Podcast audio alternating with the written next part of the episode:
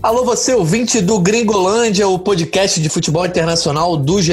Globo. Eu sou o Jorge Natan e te convido a acompanhar a nossa edição de número 86, na qual vamos debater sobre mais uma rodada da Liga dos Campeões, aí, a penúltima rodada da fase de grupos. E para essa conversa sobre esse momento decisivo, hoje temos a presença aqui de Alan Caldas e Daniel Mundim. Fala, Alan, a Champions chegando aí no seu momento de separar o joio do, do trigo, né? É isso aí, Natan. Separar, como é que fala, os, os homens dos meninos, não é isso? Quem vai passar, quem vai continuar e algumas surpresas podem acontecer. isso aí, a gente vai falar de surpresas, sobre também gigantes sem risco. E aí, Mundim, tem alguma, algumas situações aí que a gente não esperava, né? Salve Natan, salve Alan, salve todo mundo ligado aqui no Gringolândia. É, pois é, separar os homens dos meninos, e aí a gente olha, para para pensar quem pode estar do lado dos meninos, só o maior campeão, né, de todos os tempos, que é um pouco estranho, né, esse tipo de situação e que na verdade seria inédito, né? A gente vai debater um pouco mais sobre, especialmente sobre o risco desses grandes, essas surpresas negativas na Champions até agora. Isso aí, Mundim. E antes da gente se aprofundar nesse debate, eu lembro você, ouvinte, de que o nosso podcast está sempre disponível em ge.globo barra gringolândia e também nos principais agregadores do mercado, incluindo o Spotify. Eu também convido você a nos seguir no Twitter, arroba gringolândiage, onde a gente está sempre ligado para escutar a sua corneta, sugestão, elogio e sempre ouvindo os seus comentários. E agora a gente vai ouvir os comentários de Alan Caldas e Daniel Mondim sobre a penúltima rodada da fase de grupos da Liga dos Campeões, jogos realizados na terça e na quarta-feira. A gente está gravando aqui logo depois da rodada de quarta, por volta das 8 horas da noite. É... Na rodada passada, a gente já teve alguns times classificados, eram seis classificados. Dessa vez, a gente teve mais algumas equipes que garantiram vaga e a gente vai grupo a grupo falar sobre isso. É... Começando aí com o grupo A, né? A gente vai pagando, aproveita e vai pagando os resultados que aconteceram. É um grupo que já tinha o Bayern de Munique classificado e garantido na primeira colocação. E esperava-se que o Atlético de Madrid também pudesse ter alcançado a situação mais tranquila nessa rodada. Só que o Atlético de Madrid, depois de sair na frente, acabou empatando em 1 a 1 com o próprio Bayern, que jogou ali na, naquele aquela espécie de mistão, né? Empatou no final do jogo. É, começo com o Alain. Alan, é um resultado que a gente não pode nem chamar de tropeço, né? Jogar contra o atual campeão, mesmo com o time modificado. Só que aí o Atlético não chega na última rodada com tranquilidade, né? O líder é o Bayern Munique com 13, o Atlético tem 6, depois vem o RB Salzburg com 4 e o Lokomotiv com 3. Só que na rodada final tem confronto aí direto, Atlético Madrid e Salzburg. E aí, Alan, Simeone está com a corda no pescoço? Sim, com certeza, porque na verdade acabou soando como uma derrota, pela maneira como foi o jogo. Né? O Atlético de Madrid surpreendeu no primeiro tempo, pela maneira como jogou, que abandonou aquele estilo aguerrido, aquele estilo de, vamos dizer assim, de time pequeno, por assim dizer, que é mais, é mais ou menos como o Simeone gosta de, de ter o seu time sempre brigando pela bola, apostando em contra-ataque, sempre mais lutador do que criativo. Só que dessa vez o Atlético de Madrid fez um primeiro tempo muito bom, muito bom, é, com muita movimentação no ataque. O João Félix é, é, comandando o ataque do, do, do, Atlético de Madrid, vindo buscar a bola no meio-campo. O, o Correia muito bem também, o Lorente muito bem. Só que só saiu com 1 a 0 do primeiro tempo. Poderia ter sido mais, saiu só com 1 a 0 contra um Bayern de Munique que não tinha só tinha de, de titulares mesmo no primeiro tempo Alaba e Sané. Outros não foram nem, nem é, relacionados para viajar para Madrid, inclusive Lewandowski, Neuer, nem foram é, para o jogo e, e, outros ficaram no banco. Quando chegou no segundo tempo, o Atlético de Madrid voltou, sabe, a, a carruagem virou abóbora de novo, porque ele voltou a ser o Atlético de sempre, pelo menos de sempre da última temporada, que gerou muitas críticas para o Simeone. É, com 15 minutos, o Flick colocou é, o Miller e o Gnabry na partida. Ainda assim, só dois titulares e o, e, e o Sané saiu. Quer dizer, então não era assim, continuou tendo pouquíssimos titulares, mas foi o suficiente para o Bayern mudar o jogo. O Atlético recuou foi fazer aquele típico garantir o resultado, só que o resultado era 1 a 0 só, pronto. O, atleta, o Bayern só precisou de dois titulares a mais no campo e meia hora de jogo para pressionar, conseguir um pênalti. É, o Felipe derrubou o Miller, o Felipe entrou no lugar é, do Jimenez, que se machucou, estava voltando, se machucou, o Felipe não entrou bem, acabou cometendo um pênalti no Miller, empate decretado. A situação do Atlético acho que fica muito complicada, inclusive anímica, assim, a moral do time, porque já era para estar classificado nesse grupo. E, e teve, a, se tivesse vencido, estava classificado. Mas recuou, tentou garantir um, um resultado mínimo e se deu mal.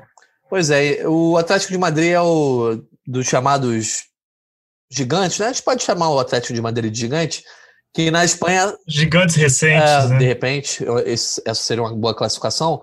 É o que está melhor na tabela do Campeonato Espanhol, né? O Barcelona e o Real Madrid começaram muito mal, e aí o Atlético é quem está ali logo atrás da líder é, Real Sociedade. E esse momento esperava-se que pudesse refletir aí na, na Liga dos Campeões, né? Que agora, como não sei se você ouvinte lembra, a gente teve três jogos em sequência, três semanas é, em sequência da Liga dos Campeões é, há pouco tempo, e agora, né, nesse final de novembro, começo de dezembro, mais três rodadas em sequência, três semanas seguidas, então é uma situação diferente e que o, o fator psicológico, como o Alan falou, conta bastante. É, Esperava-se talvez esse momento bom na, no Campeonato Espanhol pudesse refletir na Liga dos Campeões, só que o Atlético de Madrid, na semana passada, empatou sem gols em casa com o Lokomotiv Moscou e agora teve essa situação que o placar contra o Bayern é, parece ser um placar normal, mas o Alan comentou sobre o jogo, é, acabou soando como uma derrota. Dito isso, dito é, colocar esse cenário, Mundim, última rodada, na próxima semana, o Atlético Madrid visita o RB Salzburg. E na teoria, a missão não é tão complicada. O empate garante a vaga ao Atlético de Madrid, só que existe a chance de, perdendo o jogo, é, está eliminado, é garantia da eliminação. Dá para garantir que o, que o torcedor do Atlético de Madrid durma bem até a próxima quarta-feira? De forma alguma. É, aliás, assim, é, é, a gente tem que pegar um pouco no pé assim, do, do Atlético e destacar assim, negativamente essa fase do Atlético na Champions, porque o, o Cotioneiro está sofrendo um risco que era totalmente desnecessário quando a gente olhava para esse grupo, olhava para o sorteio, é, a gente já imaginava, o Atlético vai chegar, o Atlético e Bayern vão chegar nas últimas rodadas classificados e com o Bayern provavelmente ah, com a sua primeira posição assegurada, mas o Atlético teve dois empates inacreditáveis aí contra o Lokomotiv e vai para esse jogo na última rodada fora de casa contra o Salzburg, que não é, assim, não não é um time totalmente é, inexpressivo. É, tem o jovem húngaro Dominik Soboslai, que é uma das grandes promessas é, recentes, né, é, uma das grandes promessas dessa edição da Champions. É, certamente vai estar num, na filial alemã, prova provavelmente nos próximos anos. É, então, vencer o Salzburg na Áustria na última rodada, é, com com essa carga emocional tão grande, com essa pressão tão grande de, de ter que, ao menos, empatar, né, para garantir esse resultado, é um risco desnecessário diante né, do futebol que o Atlético tem apresentado, apesar do grande primeiro tempo contra o Bayern, mas assim, é, não, não, não é totalmente confiável. É, eu acredito que o Atlético vai passar, acredito que ele vai conquistar pelo menos esse empate contra o Salzburg, mas é, a gente tem que tem que fazer essa ressalva porque era algo que com o elenco que tem, com o que tem apresentado no espanhol, o Atlético não precisava passar. É, o Atlético, quando, quando, começou, depois da chegada do Soares, quando começou a Champions, a gente imaginava que poderia até disputar um primeiro lugar contra o Bayern, mas isso não ocorreu.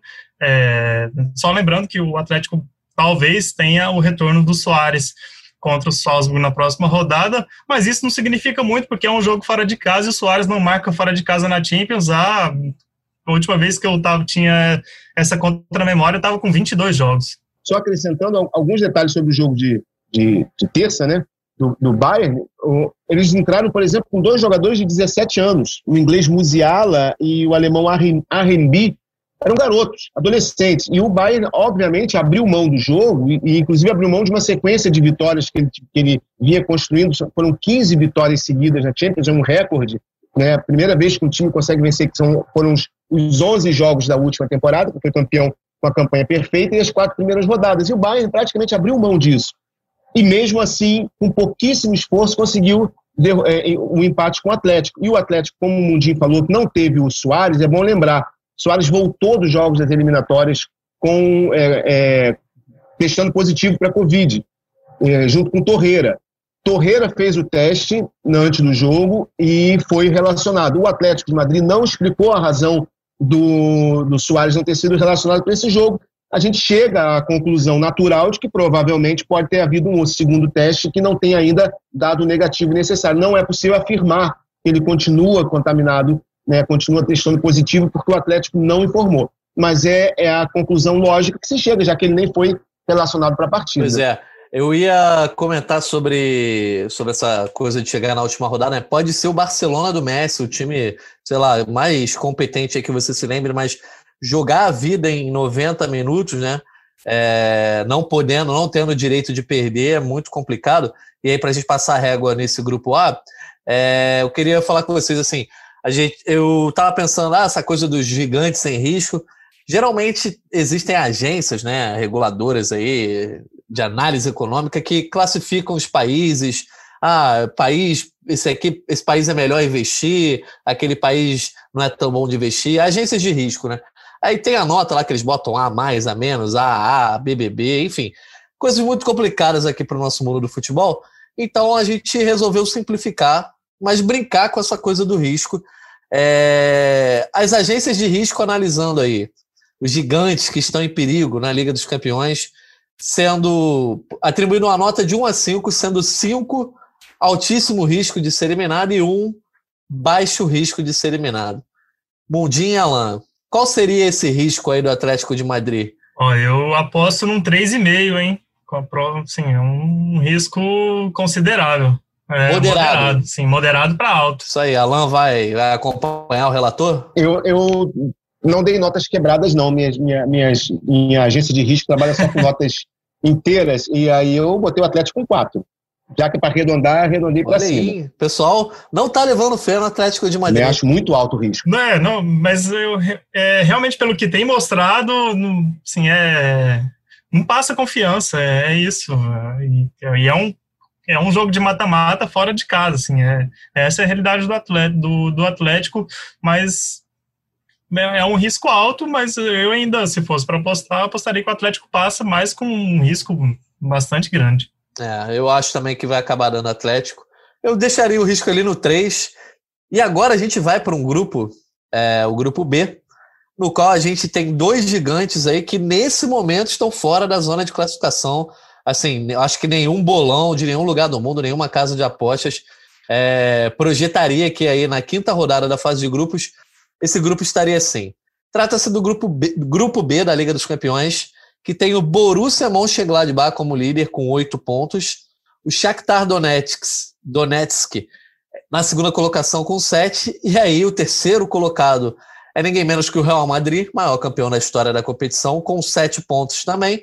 E a Inter de Milão fecha o grupo na quarta colocação com cinco pontos.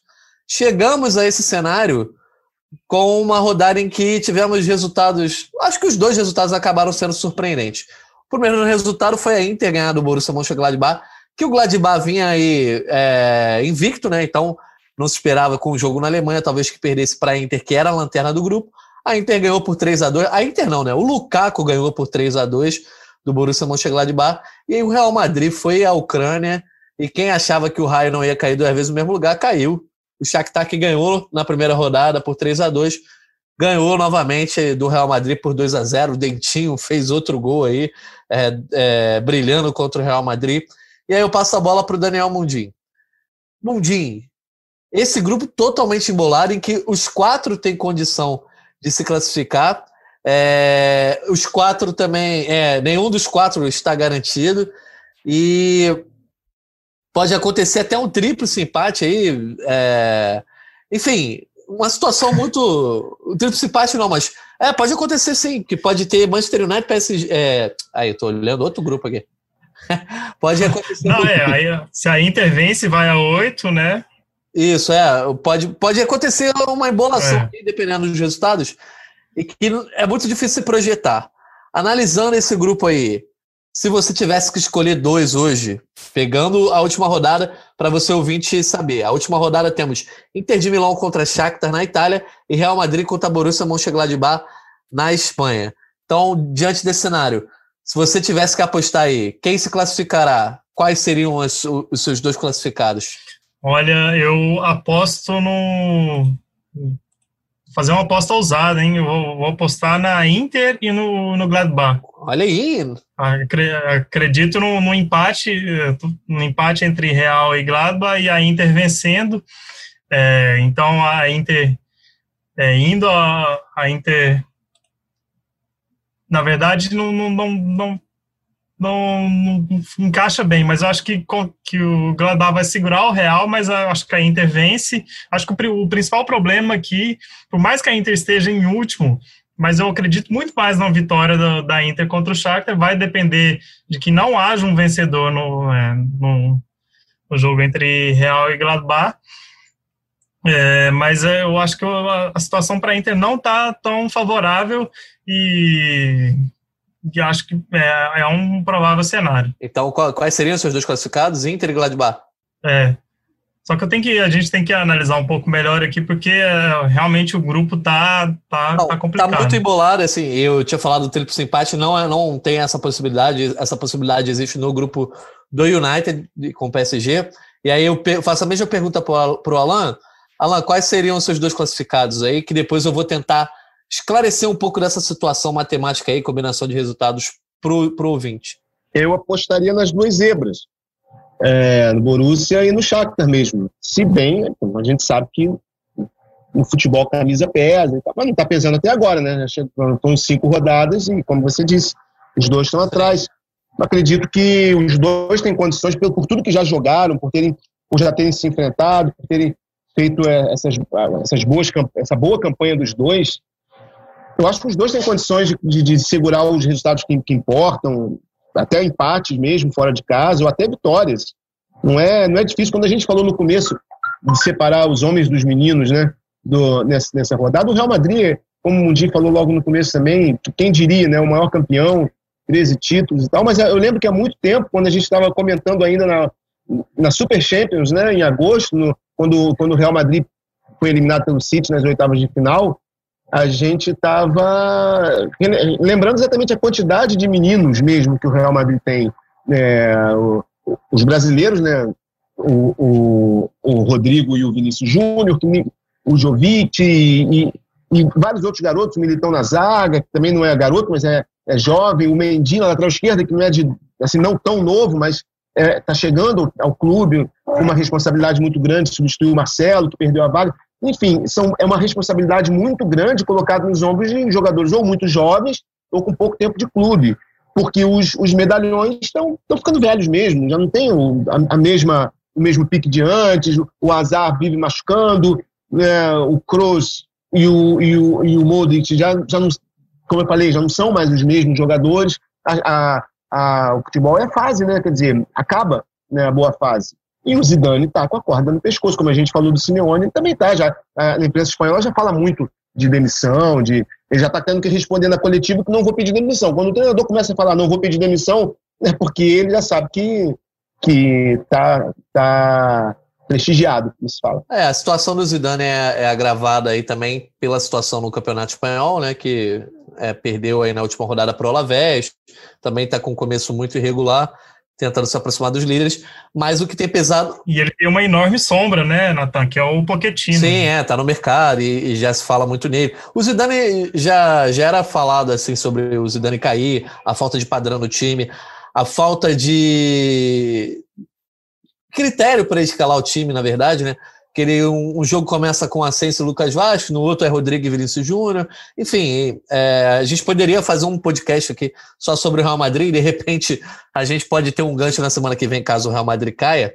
E eu queria é, dizer para o ouvinte só, só a situação matemática. O Real Madrid, a única possibilidade dele avançar é ele vencer o jogo. Isso, é. Quer dizer, se ele empata o seu jogo, ele ainda tem a chance da Inter vencer é, o Gladbach, e aí ele passaria na segunda colocação. Aí ficaria Gladbach com 9, o Real Madrid com 8, e aí ele levaria diante da Inter no, pelo. No, no, confronto direto. Isso, do confronto direto. Então, o, o único cenário possível para a possibilidade que eu falei, que é Inter e Gladbach passando, é Inter e Gladbach vencendo na última rodada. Exatamente. E diante disso, eu, eu, eu mantenho meu cenário. Sendo que o, o Real Madrid também, se vencer, ele pode terminar na liderança do grupo.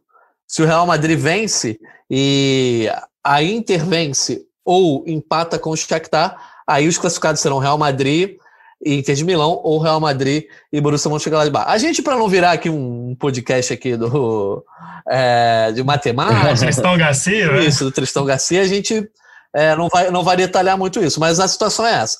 Focando no gigante, Real Madrid, para passar, ele tem que vencer o Gladbach e só, e caso de empate, ele só passa se a Inter vencer o Shakhtar. Vencendo, ele não depende de, de, do outro jogo.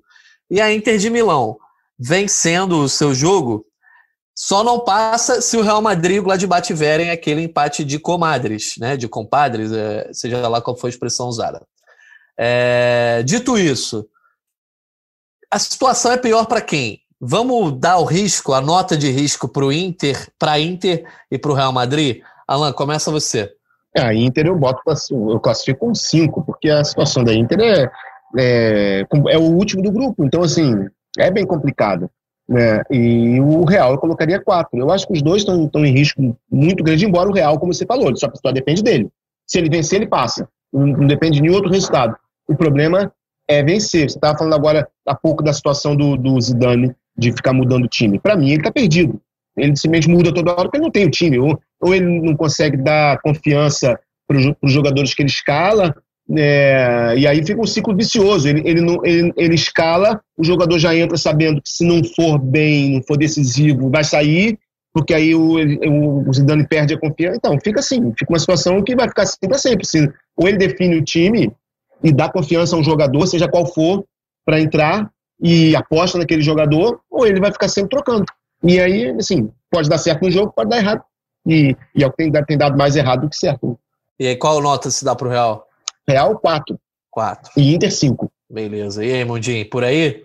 É, é por aí. É, eu tenho. Vou fazer um raciocínio aqui, vamos ver se vocês acompanham comigo. Eu dou 4 para os dois, pelo, pela seguinte razão. É, para a Inter, porque ela não depende só de si, né, depende dos outros, e quatro para o Real, porque depende só de si. É, é estranho, mas é isso. Para mim, a Inter está tá numa melhor fase e enfrenta o time mais fraco do grupo, o Shakhtar, que levou de 10 a 0 do Gladbach no agregado. O Real Madrid conseguiu per perder os dois jogos para esse time, que levou de 10 do Gladbach nos dois jogos.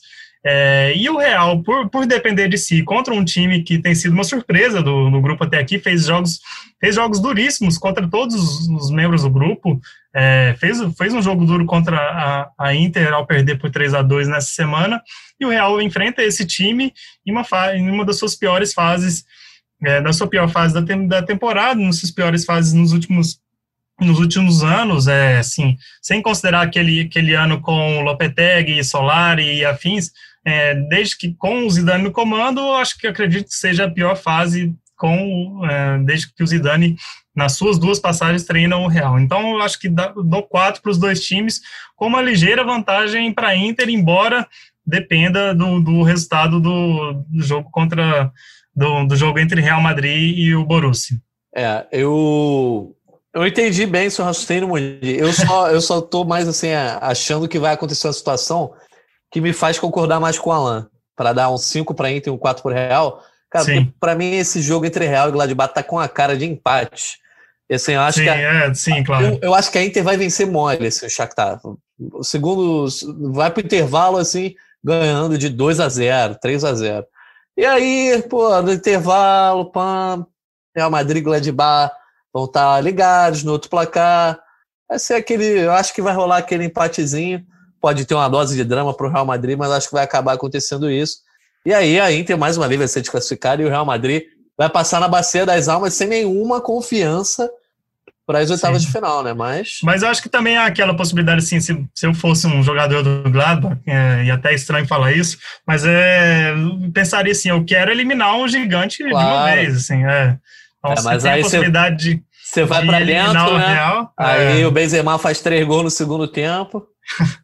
É, existe. É, vai ser um jogo interessante, mas. Ô, Natan, essa situação que você falou da Inter pô, abrir de repente 3 a 0 no primeiro tempo, e aí os caras lá em Madrid vão ficar ligados, opa, beleza, lá já está resolvido, vamos tentar um empate aqui. Então eu fico imaginando o Conte falando para os jogadores, gente, olha só, é para fazer só 1 a 0 no primeiro tempo, para não deixar os caras lá achando que está resolvido aqui, tá? A gente guarda para garantir o placar. Para dar aquele depois, perigo. Depois dos 35 do segundo tempo, a gente faz mais dois para garantir.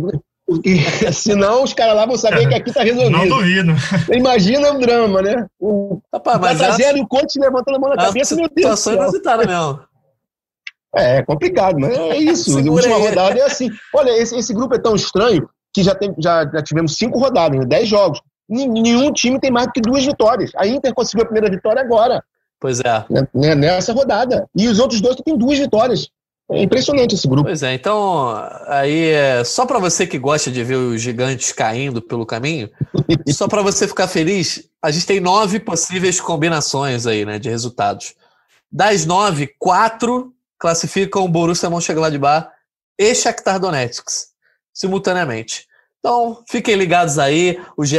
Globo acompanhará esses dois jogos em tempo real aí na semana que vem, na próxima quarta. Você que estiver no teu escritório aí, voltando para casa, no metrô, fica acompanhando aí, ó, atualizando ali o tempo real direto, porque tem certeza que vai ser aquela coisa é, é, é quase clima de Libertadores, né? Agora a gente vai para o grupo, grupo C, que é o contrário do B, totalmente monótono, então a gente vai passar mais rapidamente. O City, que já estava classificado, assim como o Porto, é, os dois times se enfrentaram. O Porto empatou em 0 a 0 com o City, o City chegou a, a abrir o placar, o gol foi anulado depois. E aí ficou nessa coisa aí, muito provavelmente. É, eu já não sei, tá garantida a liderança matemática do City, não, né? Pelo, pelo, pelo confronto direto, tá, porque o City ganhou na primeira uhum. rodada. Tá, porque venceu Sim. isso. Então é. a gente vai para a última rodada aí com Olympiacos e Porto, e City e Olympique de Marselha, sendo que são dois jogos assim, praticamente cumprir tabela.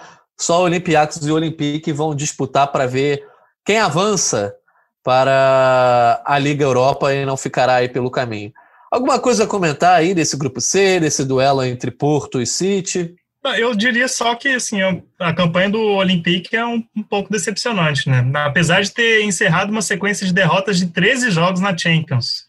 Mas eu esperava um pouco mais do Olympique, assim, de pelo menos disputar ali com o Porto por essa segunda posição, mas ficou bem longe disso. Acreditava nisso também. Antes, antes acreditava nisso, mas realmente não, não, não, deu nem para saída. O Porto fez sua parte. Naquela disputa que a gente imaginava, Porto, Olympiacos e Olympique de Marseille vão disputar a segunda vaga, que é a primeira é do City então, no, a primeira, o City fez sua parte, confirmou o favoritismo e o Porto, na, na, na batalha do vice, do segundo colocado, o Porto conseguiu desgarrar dos outros dois. E, bom, palmas o Porto, conseguiu o que, o que precisava conseguir. É, no, no Power Rank da Liga dos Campeões que a gente faz é, toda a rodada lá no, no GE. Globo, que o Daniel Mondinho vai botar no ar é, nas próximas horas, você vai poder conferir nessa quarta-feira, que no caso, nessa quinta-feira, que no caso é é quando você está nos ouvindo, é, eu sempre tenho mantido o Bayern de Munique em primeiro e o Manchester City em segundo. E isso tem alternado aí, cada um manda o seu top 10, depois o Daniel Mundinho organiza e, e, e bota a versão da editoria de futebol, de futebol internacional no ar. É, vocês consideram o City aí uma segunda força atrás do Bayern? Ou não dá para confiar nesse City também pelo que ele vem fazendo na Premier League, está oscilando ali? É, o City já está garantido aí como primeiro colocado na próxima fase. Então, pode vir quem vier que o City vai jantar ou não é bem assim? Não, não, longe disso. Assim, aliás, essa semana eu vou colocar outro inglês na segunda posição e não é o Liverpool, é o Chelsea. A gente pode até falar um pouco, um pouco mais sobre isso depois. E o City é, os, esses 13 pontos talvez assim mascaram um pouco o que tem sido a temporada do City, bem capenga né, na, na Premier League. É um dos piores inícios do Guardiola em uma liga nacional e assim o grupo não o grupo não criou tantas dificuldades para o City, né? Quando chegar um mata-mata contra as outras equipes, acho que não tem tanta força, mas o Chelsea, por sua vez, tem mostrado mais poder, é, especialmente nos grandes jogos da Premier League, do que o City. Isso aí. Então, Alan, já arrematando o grupo C e, e, e passando para o D, eu queria que você falasse tanto do City aí arrematando e passando para o D que tem o Liverpool como líder, também já classificado, é, mas também o Liverpool que assim não tá naquela confiança de sempre. Né? Então fala aí sobre esse momento dos dois gigantes ingleses. Pois é, como o Mundinho falou, é, no nosso Power Ranking, por exemplo, eu também botei o Bayern e o City. O Bayern é absoluto em primeiro. O City só continua em segundo, porque todos os outros ficam oscilando, não, não tem uma constância. E ele, mal ou bem, pelo menos na Liga dos Campeões, embora seja, como o Mundinho falou, é o 11 colocado na Premier League, pelo menos na Liga dos Campeões ele tem, tem uma campanha é, invicto, quatro vitórias e um empate, enfim, está fazendo sua parte num grupo fácil. Mas ele só está em segundo porque ninguém também desgarra. Eu, por exemplo, também coloquei o Chelsea em terceiro agora né, é, porque está tá fazendo sua parte no grupo, no, no, no grupo D, o Liverpool está confirmando seu favoritismo, dizer, os ingleses estão confirmando seu favoritismo, mas o City não está empolgando, realmente, não está dando confiança, não, nesse grupo, nesse grupo C, não. A gente vai agora para o grupo D, é isso? Isso, é. Já fala do, do D que tem o, o, Liverpool como líder. O Liverpool tem 12 pontos, já está garantido tanto na próxima fase como na liderança da, da chave. E aí a gente tem a Atalanta com oito na segunda colocação e o Ajax na terceira colocação com três, e aí o Midland, é, Midland, Midland, não sei exatamente agora como se pronuncia, Midland, é o Lanterna com um. Mas foca aí primeiro no Liverpool, Alan, que depois a gente vai falar sobre Atalanta uhum. e Ajax, porque também tem uma situação meio embolada entre as duas.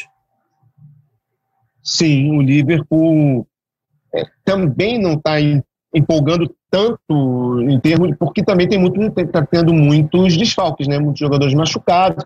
Mas eu acho que aos trancos e barrancos, tanto no, no campeonato inglês, que ele divide a liderança ele, né, com os mesmos 21 pontos do Tottenham, mas perde a liderança né, no, no, nos critérios de saldo de gol, é, mesmo e, no, e, na, e, na, Liga dos Campeões, conseguiu fazer a sua parte, né, de vencer, é, vencer o Ajax, como se esperava, já é o primeiro do grupo, quer dizer, nada, nada a reclamar, né? nada a lamentar, apesar de todos os problemas.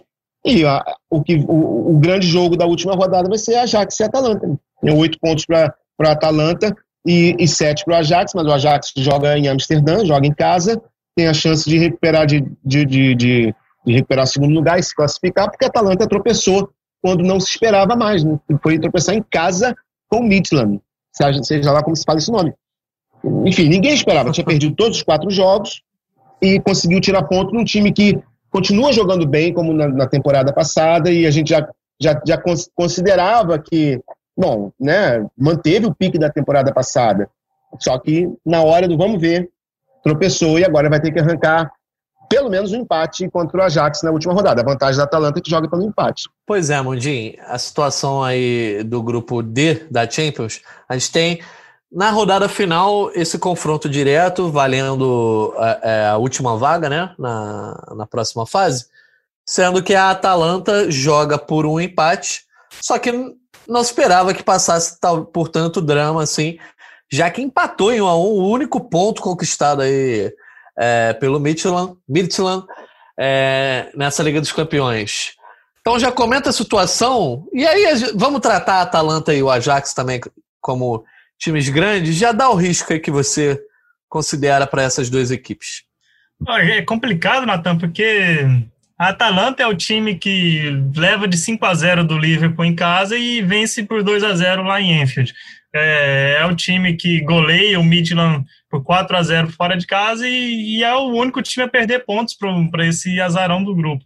E no italiano tá a mesma coisa, assim. É, é só que nos últimos jogos, a Atalanta não tem sido tão, é, tão bons, é, com exceção dessa grande vitória em Enfield. É, no, no, italiano tem sofrido algumas derrotas assim até surpreendentes é, para Sampdoria, é, para o Verona na última, na última rodada.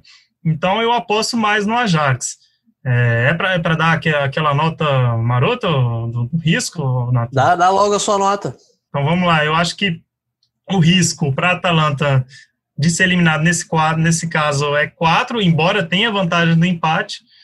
É, e para o Ajax eu diria que dá um, dá um 3,5 aí, porque eu acho que o Ajax é favorito, apesar de, de ter que vencer para conquistar a sua, sua classificação, mas eu acho que o Ajax vence esse jogo. E aí, Alan, acompanha o relator? É, eu, eu, eu também vejo o Ajax com mais chance, até fazer uma, uma ressalva. Na verdade, mesmo que a Atalanta tivesse vencido o Midland, ele teria ido a 10 pontos. E ainda assim não mudaria muito a situação, porque ele continuaria dependendo do empate e, e seria desclassificado com uma, perdendo para o Ajax, porque o Ajax tem 7, a Atalanta estaria com 10, mas como houve empate no primeiro jogo, 2 a 2 a, o Ajax vencendo o próximo jogo chegaria a 10 também, empataria em pontos e levaria vantagem no, no confronto direto. Então, no final das contas, o empate com o Midland só atrapalhou a Atalanta é no termo em relação à, moral, né, a, confiança. Porque, como disse o Mundinho, vem tropeçando jogos que, que não se esperava mais, então fica aquela coisa, bom, tropeçamos quando não podíamos e agora vamos ter que vencer, vamos ter que segurar o empate, pelo menos contra o Ajax. Mas se tivesse vencido, também seria a mesma coisa. Ia ter, ia jogar pelo empate, mas se perdesse, é, também ficaria fora. Eu coloco o Atalanta com risco 3 e o Ajax com risco 2. Também acho que o Ajax em casa vai, não vai perder é, essa oportunidade de, de tirar, o, o a, tirar a Atalanta. Pois bem, eu concordo com a análise dos amigos, mas acho que vai dar Atalanta ali no, na Bacia das Almas, aquele empatezinho. Enfim, um grupo que não temos nada a apostar aí é o grupo E, que tem o Chelsea como líder, com 13 pontos, o Sevilha é o segundo com 10, os dois times já classificados para a fase de para fase de oitava de final da Liga dos Campeões e aí o Krasnodar que venceu o Rennes hoje foi a quatro pontos é, e, e, ficou na terceira colocação, enquanto o Rennes é o lanterna com um. É, o Krasnodar também já garantiu a Liga Europa. Enfim, vocês querem comentar alguma coisa sobre esse grupo? Eu acho que a gente só deveria comentar o fato aí, é, quase como uma hecatombe, do Giroud fazendo quatro gols em um único jogo de Liga dos Campeões e um 4 a 0 sobre o Sevilha, na Espanha, é, que dá uma moral para esse Chelsea, que também tá, é, está bem no, no, campeonato inglês, né? É, então, talvez cre cresce um pouquinho aí para a próxima fase, né? Quem quiser comentar, pode comentar. Ah, é, realmente é uma hecatombe o, o, o Giroud fazer quatro, o poker, né, que a gente chama de poker, tem o hat-trick e o poker, quatro gols no mesmo jogo em Champions, e o Morata é o artilheiro da Champions, é, tá, tá meio é, estranho ainda tem isso. ainda tem isso, é. mas assim, é, como eu falei anteriormente, eu, eu vejo o Chelsea com muita força para esse mata-mata, garantiu a primeira posição, então é, fode de grandes rivais né, no, nas oitavas de final, é, no, no, sorteio, né? E o Chelsea, com uma defesa muito sólida, se permitiu poupar vários jogadores para esse jogo contra o Sevilla e conquistou esse resultado muito expressivo. Thiago Silva não foi sequer relacionado. Mas a defesa tem sido o ponto forte do, do Chelsea. O Mendy é, foi, parece que está resolvendo esse grande problema do Chelsea, que era o do gol, de, desde a contratação do Kepa, especialmente no final da temporada passada e o início dessa mas o Mendy chegou, já tem cinco jogos na Premier League sem tomar gols e é, é o goleiro com mais jogos com o chamado clean sheet, né?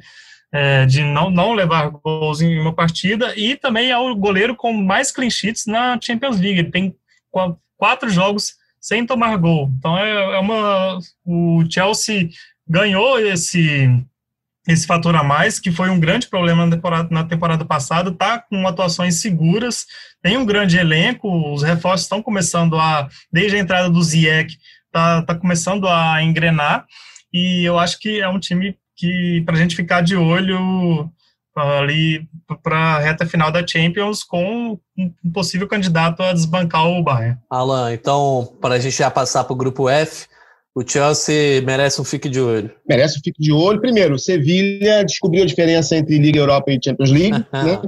Eles até brincam, brincaram quando se classificaram. Dessa vez nós, não vamos ganhar a Liga Europa, como eles, é o torneio que eles adoram.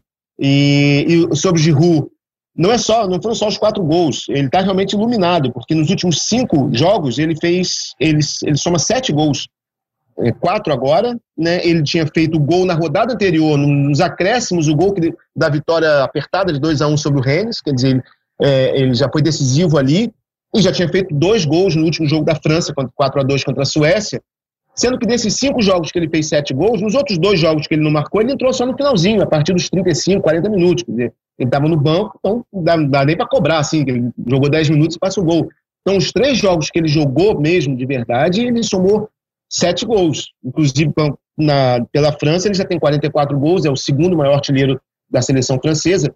O Henri tem 51, como o Giroud tem 34 anos e é o Giroud, eu acho que ele não alcança. Mas, enfim, quem sabe depois dos 34 ele descobriu como é que faz gol, né? Pode ser que tenha despontado tarde demais. Mas, fora isso, o Chelsea está de parabéns. Já sabia, já se imaginava que o Chelsea e Sevilla iam passar, faltava saber quem ia ser o primeiro. O Chelsea mandou bem. Realmente confirmou um grande estilo nessa, nessa goleada de 4 a 0 Isso aí. Vamos agora para o grupo F, passando rapidinho, porque a gente ainda tem dois grupos com clubes importantes para falar. O grupo F, o Borussia Dortmund garantiu a sua classificação, chegou a 10 pontos empatando com a Lazio, e aí jogou uma bomba pra, é, em 1 a 1 né? E jogou uma bomba para Lazio para a última rodada, porque o grupo ficou da seguinte forma: o Borussia é o líder com 10, ainda pode perder a ponta da tabela.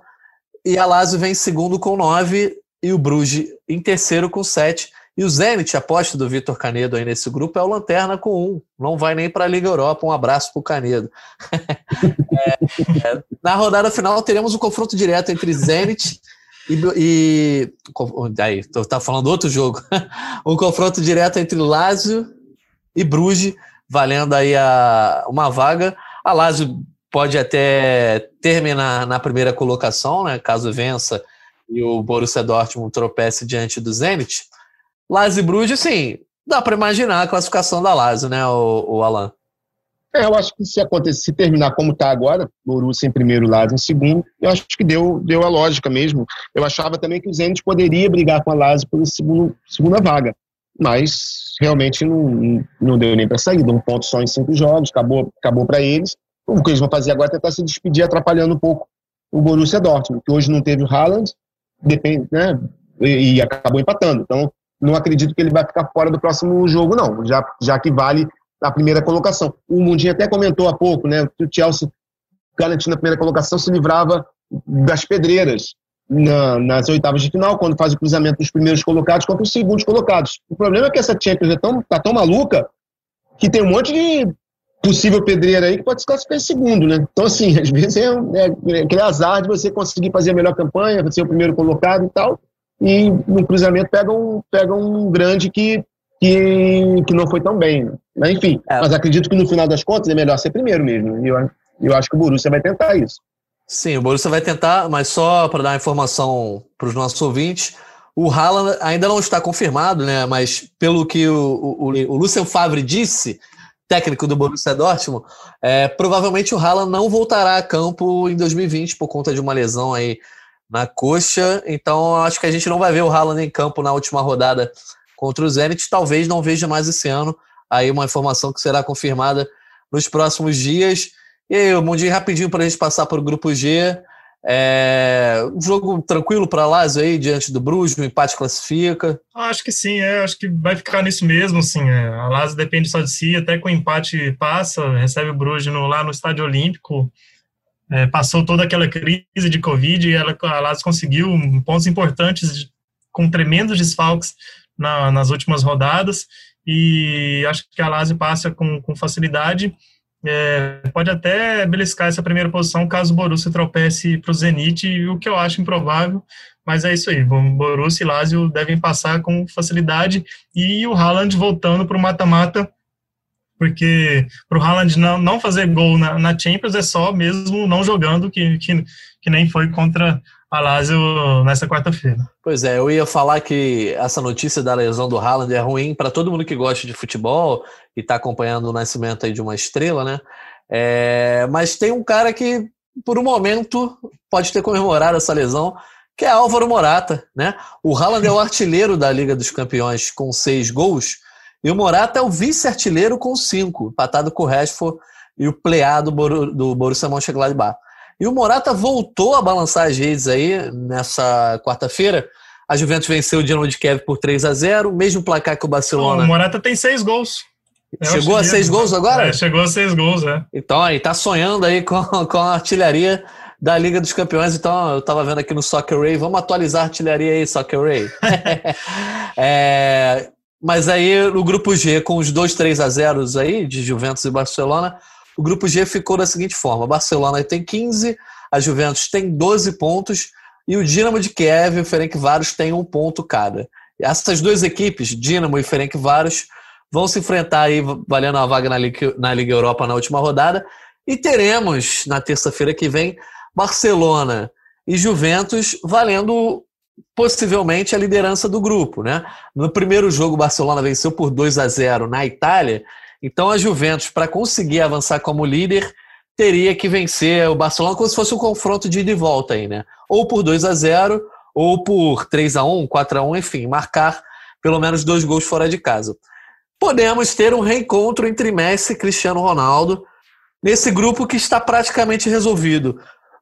É, a grande atração fica aí por conta disso. Será que vão poupar os dois craques? Eu acho que o Cristiano vai querer jogar, né? até por conta de querer fazer gol é, essa possibilidade de jogar contra o Barcelona, que é um time que ele estabeleceu uma rivalidade muito grande durante seus anos no Real Madrid e não pôde jogar lá no confronto de ida, né? Eu acho que o Cristiano tem enorme chance de jogar, mas será que o Barça vai poupar o Messi? Enfim, qual a ansiedade aí para esse confronto? Você que é um messista, Daniel Mondin. eu acho que eu acho que vai acontecer sim esse encontro é, Natan, porque o Cristiano vai querer jogar e o Messi, que ficou fora das últimas duas rodadas, não é possível que esse jogo, pois esse é. aguardado encontro, ele vai ficar fora. Né? É, de forma alguma, ele acho que ele não, não vai deixar o, o que o Ronald Koeman é, faça isso. E assim, é, só para na, nas contas, lá, o 2 a 0 nem, nem isso deve funcionar para a Juventus, é, porque iguala né, no, no, no, confronto direto e o saldo de gol, o próximo critério de desempate é o saldo de gols e o saldo do Barcelona é bem melhor do que o da Juventus. Então é uma vitória por três gols ou por dois gols com três com a Juventus marcando três gols a mais. Mas é isso foi o que restou para esse confronto. Assim.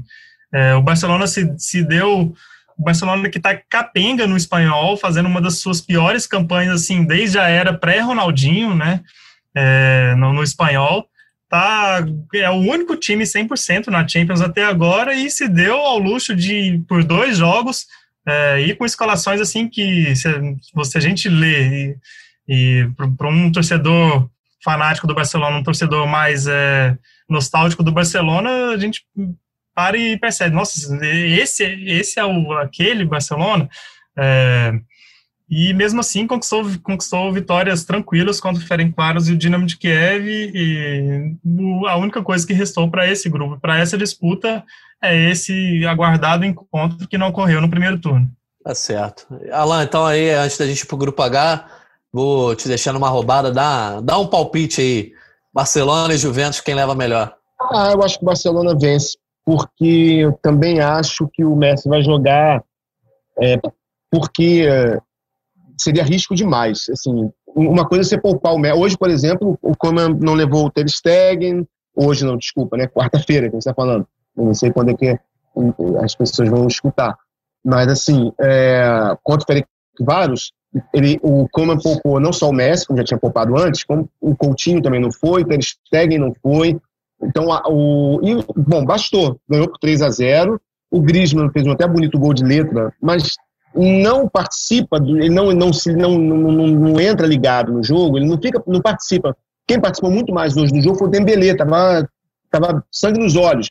O, o, e o Bright White, que fez gol, sofreu um pênalti. Aí o Bright White pegou a bola para bater o pênalti, e o Dembélé foi pedir para bater, sabe aquela história, tua confiança, né? deixa eu bater, tô precisando. Foi lá, bateu, fez o gol, quase fez um bonito gol numa arrancada no segundo tempo, lá desde o meio campo, mas estou para fora, e depois também no finalzinho tentou encobrir o goleiro, ia fazer um bonito gol também. Mas enfim, participou, essa participação que o Griezmann não tem. É, ele é muito protocolar por enquanto. Fez um bonito gol e só. Mas assim, para jogar contra a Juventus, eu acho que ele vai, ele vai colocar o Messi sim, vai colocar o que tem de melhor. É, porque seria arriscado demais até perder até uma goleada, por assim dizer, jogar com um time muito, muito jovem, de muitos garotos, sem nenhuma estrela, poder levar uma, uma, uma sova, uma, uma derrota contundente que seria muito ruim. Eu acho que o Barcelona passa, acho que, acho que passa assim, talvez até com empate, de repente. Passa em primeiro, eu diria. Mondinho, vamos lá para o grupo H, só, só dá aí rapidinho. Quem vence, Barcelona ou Juventus? A Juve vence, mas o Barça fica em primeiro. Boa, isso aí. Então eu gostei do palpite do Mundinho. Eu vou também. Juventus 1x0, gol de, gol de Cristiano Ronaldo. Vamos pro grupo H, então, fechando. Gol do Morata, pô. É, ele vai fazer dois, mas vão ser os dois anulados, entendeu? Vamos pro grupo H aí. O impedimento. É, pois é.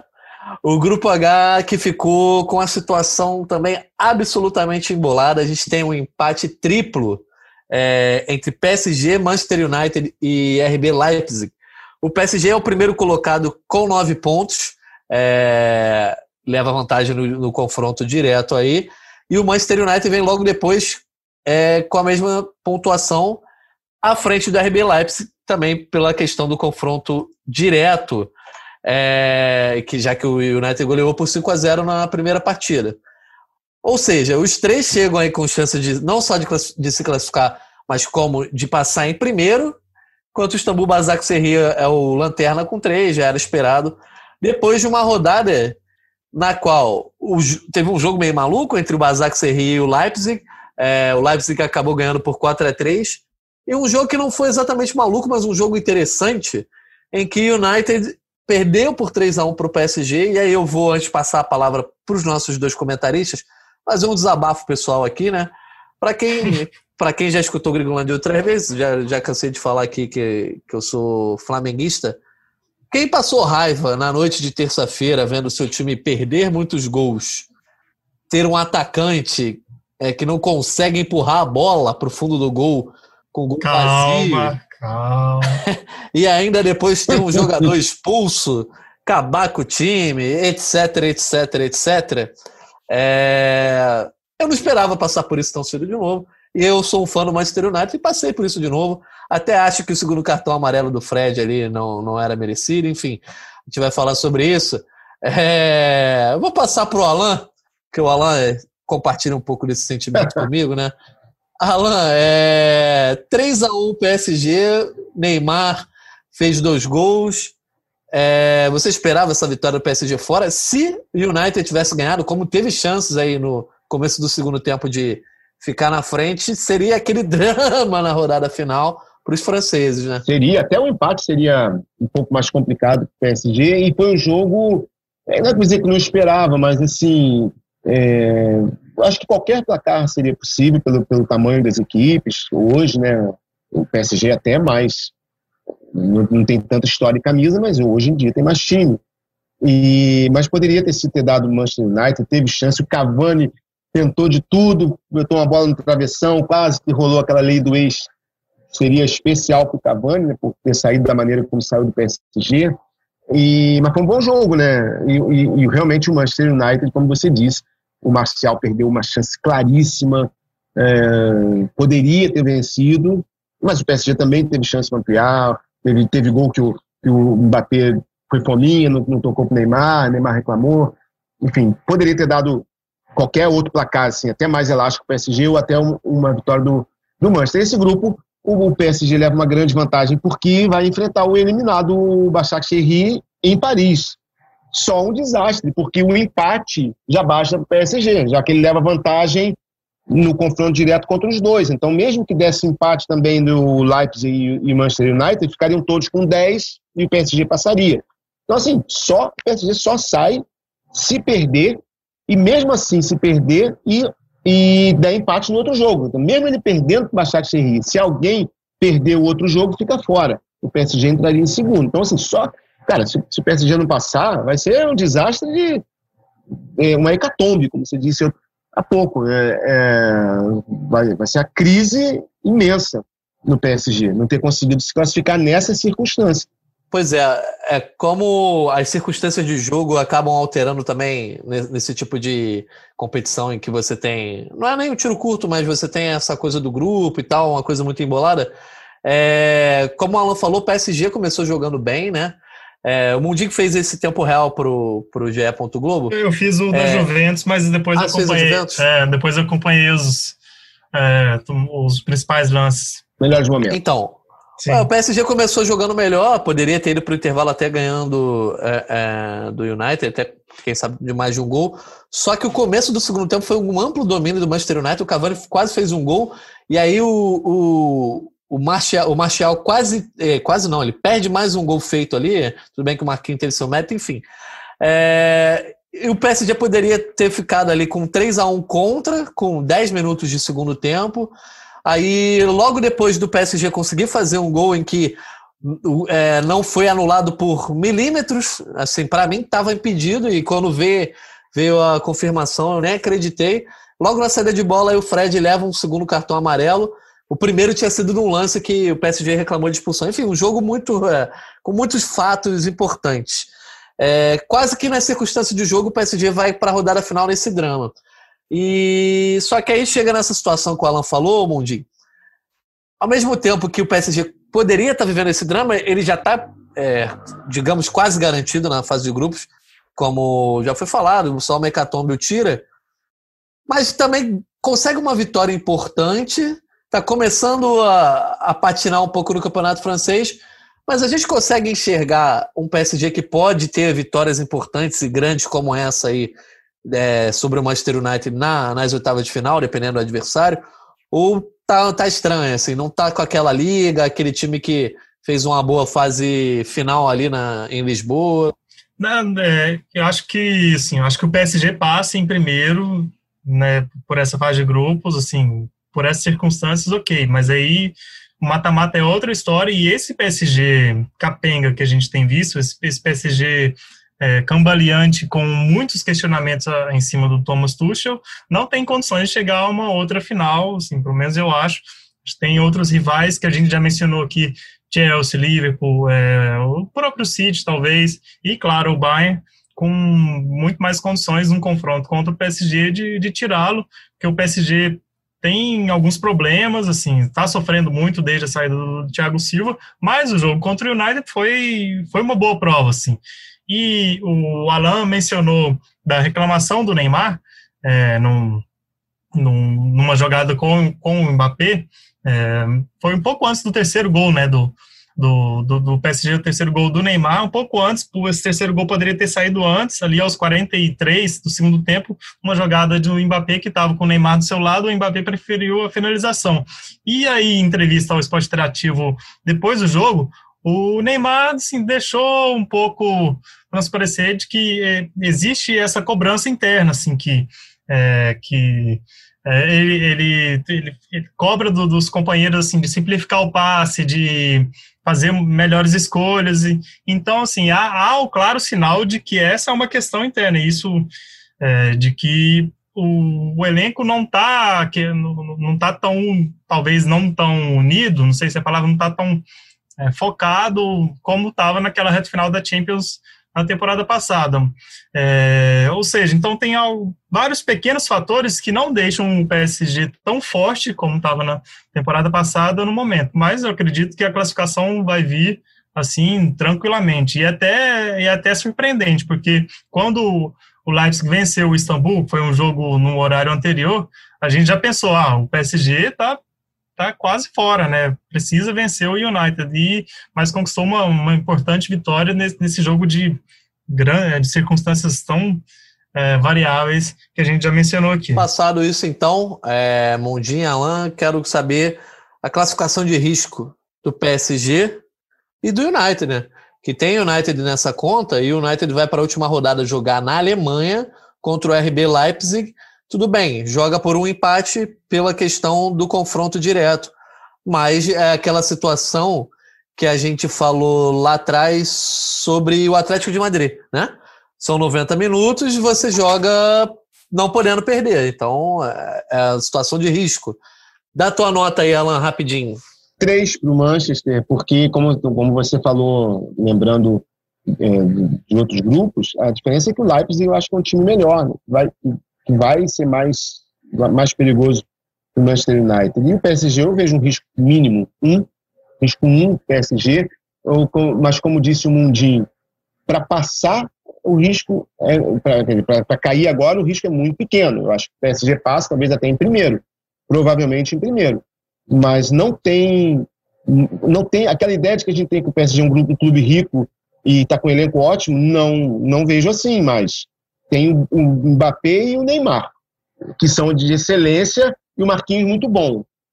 E o Di Maria muito bom também. Quatro jogadores, dois jogadores muito bons e dois de excelência. O resto, time normal para mim. O Navas é um bom goleiro, mas o resto é um time normal, de normal para mediano. Não tem elenco, não tem um grande time. Então vai, vai encontrar dificuldades. A diferença só é que esse ano, nessa temporada, vai ter muito time de pouca tradição nas oitavas de final, provavelmente. Então, mal ou bem, o PSG, dentro desses aí, ele ainda vai entrar como favorito. Então, assim, talvez a gente já consiga ver o PSG numa semifinal, por exemplo, de novo, porque dependendo do caminho, né? Pode ser que pegue muitos times de pouca tradição e ainda tem dois grandes jogadores, né? Tem um dos melhores do mundo, podem fazer a diferença. Mas só por isso mesmo, porque do resto não, é, não vejo um grande time, não. Não vejo um grande elenco forte para chegar numa final de novo, não. E aí, Mondinho, tua classificação de risco? Quatro para o United, um para o PSG. É, eu tendo a concordar com você também. Acho que o United, é, por conta desse, desse jogo aí que não matou quando podia, né? Ou pelo menos buscou um, uma tranquilidade que um empate traria, né? Vai passar drama, vai, vai passar momentos difíceis. É, é bom mencionar também, Natan, que assim, é, tu, tudo bem que esse jogo foi cheio de circunstâncias, o United poderia ter garantido a vitória com o gol do Cavani, os gols que o Martial perdeu, mas para mim o United perde essa classificação com a derrota lá para o Istambul, lá na Turquia. Ah, sim, sem dúvida. Teve, teve esse vacilo. Era para chegar né? nessa rodada com 12 pontos. É, porque quando o United vence o PSG no Parque dos Príncipes na primeira rodada e depois bota 5 a 0 no Leipzig, né? Você imagina que vai voar. E aí. E você fez aquele discurso, acho que no Gringolândia 80. Ah, vocês que falam que o United morreu depois que o Ferguson foi embora. Então, toma aí, e agora? Não, não foi isso que eu disse, não. Mais ou menos. Não foi. Ah, tá tudo tá gravado, tá tudo porque gravado, olha só. Gente. Eu sou. Tá tudo gravado. Vocês falam e aí depois vai ser cobrado. Agora, por é, exemplo, se ganhar semana que vem, não, então, aí você vai cobrar o mundinho de novo. Vai passar aí você falou. Eu sou, como falei, todo torcedor é, do é. United aí, pós-Ferguson, um pessimista por natureza, porque o time não contrata bem. Apesar de ter contratado o Bruno Fernandes bem agora, né? É, o time não arranja um técnico que se confia, etc, etc. O que eu disse é, num grupo em que você tem o PSG, que não é um gigante europeu, embora tenha um histórico recente de ter chegado à final, e o RB Leipzig, que também tem um histórico de ter feito boas campanhas, é, para mim é muita ousadia você pegar na frieza do grupo antes de começar e falar vai passar PSG e Leipzig, o United não vai passar. Os resultados foram demonstrando isso. E o futebol tem suas circunstâncias, como, por exemplo, o United perder para o Basak Serri. É, pode ficar fora, pode, mas na letra fria, para mim, não era aposta. Por isso, eu acho que a. Alô, Bruno Fernandes, você que, né, português, você ouve aí português, né? Fred, se você estiver ouvindo o nosso podcast, você não vai jogar, né, porque vai estar suspenso. Mas calem a boca dos críticos aqui, pelo menos para as oitavas vocês passam. Vão ser eliminados? Provavelmente, dependendo do adversário mas pelo menos avance às oitavas de final, porque essa galera da modinha do RB Leipzig aí precisa né, dar uma sossegada. Semana que vem a gente conversa. Isso aí, estaremos aqui. Então já agora... Isso... Vamos ouvir semana que vem. Quem vai cobrar quem? Isso aí. Agora encerrando aí, então a gente tem comentários finais, como é que a gente chega para a última rodada. Tem alguns grupos que já não valem nada, outros é, muito importantes aí, que prometem ter jogos interessantíssimos. E aí depois Champions só em 2021. Né não, Alan? E aí, se despede da galera, deixa seu comentário final. Sim, é, um, é uma temporada muito atípica, e aí tem muito a ver com Covid, tem muito a ver com preparação de, de, de diferente que os times tiveram, né? É, muitos times que a gente esperava que você vê que os times não conseguem ter uma, uma regularidade, né? Eu acho que isso influencia também. Tem uma temporada diferente no mundo todo.